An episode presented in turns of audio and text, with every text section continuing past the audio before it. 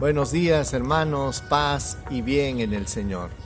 Hoy es domingo de la décimo novena semana del tiempo ordinario. Escuchemos a Jesús hablándonos en el Evangelio. En el nombre del Padre, del Hijo, del Espíritu Santo. Amén. Del Evangelio según San Mateo, capítulo 14, versículo del 22 al 33. En aquel tiempo, inmediatamente después de la multiplicación de los panes, Jesús ordenó a sus discípulos que subieran a la barca y que se adelantaran a la otra orilla, mientras él despedía a la gente. Y después de despedir a la gente, subió al monte a solas para orar. Llegada la noche, estaba allí solo. Mientras tanto, la barca iba ya muy lejos de tierra, sacudida por las olas porque el viento era contrario. De madrugada se les acercó Jesús andando sobre el agua.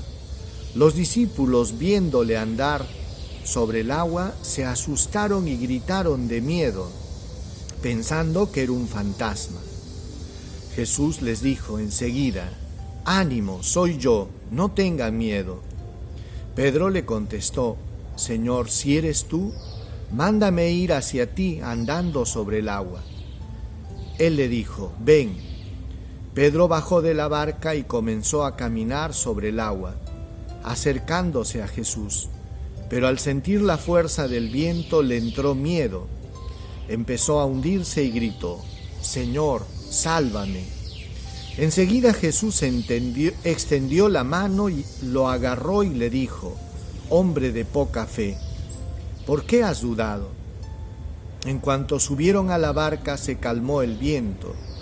Los de la barca se postraron ante él diciendo, verdaderamente eres hijo de Dios. Palabra del Señor. Gloria a ti, Señor Jesús.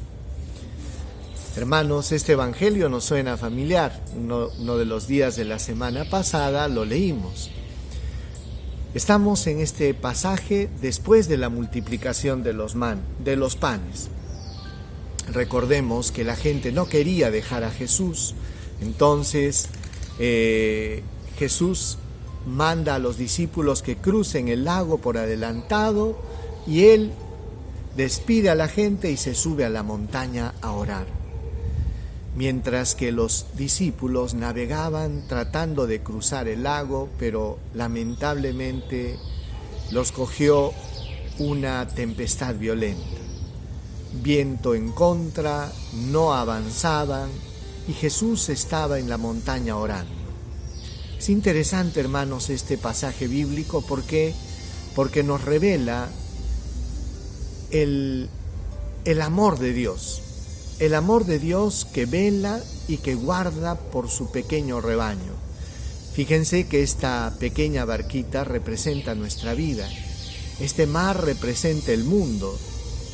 Y así, como a veces en medio del mundo nos, azotan las tempestades, se nos presenta viento en contra y no sabemos qué hacer y a dónde ir. De la misma manera, hermanos, sucedió esa vez, en esa oportunidad. Los pobres discípulos, con toda una tempestad en contra, y comenzaron quizás a sentir temor y a pensar, ¿por qué Jesús nos dejó? ¿Por qué no está con nosotros? Hoy estamos viviendo tiempos muy duros y difíciles. Hay mucha gente que está atrapada en sus miedos, pensando de que Dios no está, y por qué tienen que pasar estas cosas y por qué sucede todo esto. Y sin embargo, hermanos, vemos a un Jesús que ora, que ora por, su, por sus discípulos y que no solo eso, le sale al encuentro. Fue sorprendente este encuentro, ¿por qué? Porque en el afán de Jesús de ir a ayudar a sus discípulos, encuentra los encuentra a los pobres espantados porque pensaban que él era un fantasma, que estaba acercándose en medio de la, de la niebla, en medio de las olas encrespadas y de la noche, era para espantarse. Pero sin embargo Jesús les dice, en medio de la tempestad, ánimo, no tengan miedo, soy yo. Hermanos, escuchar esta voz de aliento en medio de una tempestad es algo muy consolador. Y eso te dice a ti también Jesús. Ánimo, no tengas miedo, yo estoy contigo. Si estás conmigo no te vas a hundir. Y miren que Pedro, osado como siempre, le dice, Maestro, si eres tú, mándame caminar sobre el agua.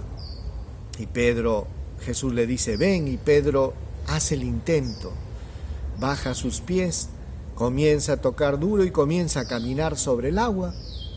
Qué sorprendente.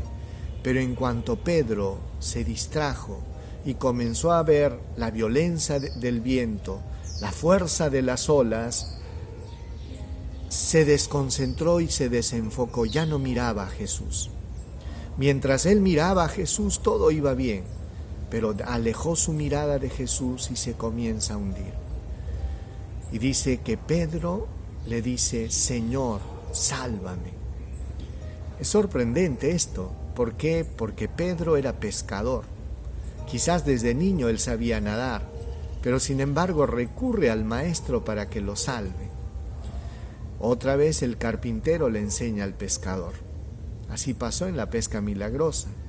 El carpintero Jesús le enseñó al pescador dónde tenía que echar las redes. Saben, hermanos, mirar a Jesús, seguir a Jesús, significa también obedecerle y dejar que Él nos salve y dejar que Él nos instruya. Pidámosle al Señor, pues, que este domingo eh, Él pueda calmar todos nuestros miedos y tempestades. Oremos. Señor Jesús, gracias, porque nunca nos abandonas, porque estás velando por nosotros porque respetas incluso esta travesía que pretendemos hacer solos. Y sales a nuestro encuentro, Señor, tratando de calmar nuestros temores y espantar nuestras tormentas. Señor,